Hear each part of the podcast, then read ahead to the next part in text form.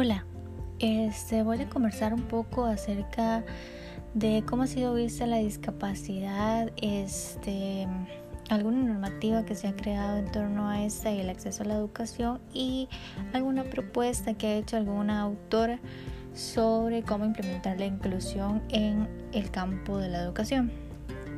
Primero que todo, este, como lo mencionaba anteriormente, la discapacidad ha sido vista de diferentes maneras, ¿verdad? En los diferentes momentos históricos por los que la humanidad ha pasado. Como lo menciona Lady Meléndez y el video Historia de la Discapacidad, este, se puede observar cómo instituciones socializadoras que, que se han instaurado en la sociedad, como el aparato encargado de la salud, la ciencia y la iglesia han tenido un papel protagónico, ya sea en procesos de inclusión o exclusión de las personas con discapacidad. ¿verdad? Estos han sido vistas como milagros, como el resultado de un pecado, este, o como personas que se deben pasar de un estado normal a un estado de normalidad. Como respuesta a estas situaciones de exclusión, se ha creado normativa que busca proteger la dignidad y los derechos de las personas con discapacidad y si bien a nivel nacional en Costa Rica como a nivel internacional se han creado una serie de declaraciones y leyes, lo que falta realmente es cumplir los compromisos a los que como países miembros este, nos hemos comprometido. En lo que respecta al tema de la educación en Costa Rica, este compromiso ha sido de forma explícita y se ha dicho que se busca brindar acceso a la educación para todas las personas en igualdad de condiciones. Pero además se ha hecho un compromiso de brindar apoyos técnicos para que las personas discapacidad tengan acceso. También este, de brindar educación contextualizada tomando en cuenta la realidad cultural y ambiental que cada persona presenta. Todos estos documentos reflejan pues las buenas intenciones. Sin embargo, es notable que en la realidad estas acciones no se llevan a cabo y en los casos que se han brindado, en muchas ocasiones ha sido una larga lucha para que tanto el personal docente, administrativos y los recursos humanos y técnicos sean facilitados.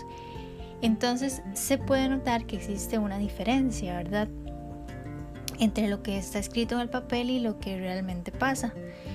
Esta discrepancia entre lo escrito y lo actuado eh, se llevan a una serie de conclusiones a la autora que antes mencioné, ¿verdad? Lady Meléndez, que ella muy bien explicita, ¿verdad? Y las cuales me parece interesante decirlas. Ella dice que las personas con discapacidad siguen siendo invisibles, tanto para la sociedad en general como para el sistema educativo, y que existe una falta de responsabilidad del Estado para asumir lo que se ha planteado en las políticas públicas.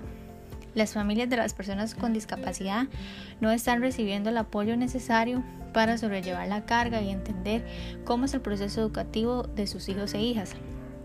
Las personas docentes no cuentan con la capacitación necesaria para el abordaje de las diferentes situaciones que se presentan con relación al aprendizaje de las personas con discapacidad y al parecer como sociedad estamos atrapados en lo que la autora menciona como solidaridad de negación en la que como público en general no nos implicamos en, un trabajo real hacia la inclusión de las personas con discapacidad. Otro elemento que me pareció interesante y que quería rescatar es que Echeita y Anscow plantean una serie de elementos a tomar en cuenta para construir espacios educativos inclusivos. Y desde esa visión eh, se habla de que primeramente se debe conceptualizar el término de exclusión. ¿Y por qué esto? Porque a veces el término es, es tan difuso que no sabemos eh, realmente los objetivos que queremos lograr. Entonces se plantea que se conceptualice de forma tal que tenga una estrecha relación con lo que se quiere lograr.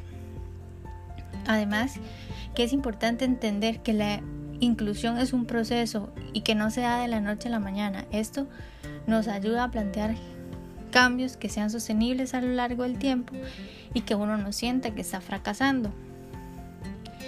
Además, en el proceso eh, de inclusión implica la participación de todo el estudiantado, es decir, que se debe tomar en cuenta sus voces. Esto con el fin de que ellos y ellas tengan experiencias significativas en su proceso educativo. Y se debe también tener un proceso de constante identificación y eliminación de las barreras que limiten a las personas con discapacidad a acceder a la educación. Otra alternativa que me parece viable es el que se presenta en el video de la UNED sobre este, el diseño universal para el aprendizaje. Sin embargo, trae consigo, según mi criterio, el reto de modificar situaciones actitudinales, ¿verdad? O sea, la actitud que tiene el docente, su forma de actuar ante la presencia de una situación de discapacidad, así como las aptitudes, es decir, o sea, las herramientas profesionales o técnicas que tenga para lograr implementar el modelo. Luego, ¿qué cambios han experimentado los estudiantes con necesidades educativas en el país y qué hace falta mejorar? Bueno, personalmente creo en este momento se intenta realizar un movimiento de un abordaje biomédico rehabilitador, como decía anteriormente, donde la persona tiene un problema en sí mismo, en su cuerpo, y se plantea moverlo de un estado normal a uno normal, a un modelo social en el que la discapacidad se encuentra, en que la condición de discapacidad se encuentra solamente en el exterior, cuando la persona interactúa con un medio que no se encuentra adaptado a sus necesidades. Entonces, ¿qué falta mejorar? Creo que el proceso de cambio de una concepción de la discapacidad centrada en la persona por una basada en el medio que no presenta condiciones óptimas para incluir a todas las personas. Además, falta llevar acciones concretas, todas las buenas voluntades planteadas en las leyes y definitivamente un cambio en nuestra propia actitud profesional de no ver las adecuaciones o la realización de apoyos como una carga más, sino como un ejercicio en pro del cumplimiento del ejercicio profesional responsable. Es decir, que realmente se exprese nuestro compromiso ético y político con el mejoramiento de las condiciones sociales de la humanidad en general, no solamente de las personas con discapacidad. Este, bueno, en este curso que he aprendido sobre lo de la discapacidad, creo que me brindan un poco más de luz sobre el quehacer de la persona psicóloga y en la psicología educativa y el abordaje de la discapacidad. Este creo que me llevo que hay una serie de funciones que se interrelacionan con otras disciplinas, pero que se tiene la responsabilidad de ajustarse con cuidado de no invisibilizar otras necesidades, ya sea de la persona de discapacidad como de su familia. ¿Qué me falta conocer del tema? Creo respecto a la falta de aprendizaje me gustaría comprender de mejor forma las funciones de la persona psicóloga en el abordaje de las necesidades educativas de las personas con discapacidad, como qué tipos de apoyos existen, que pueden ser, opciones para personas que presentan alguna determinada discapacidad.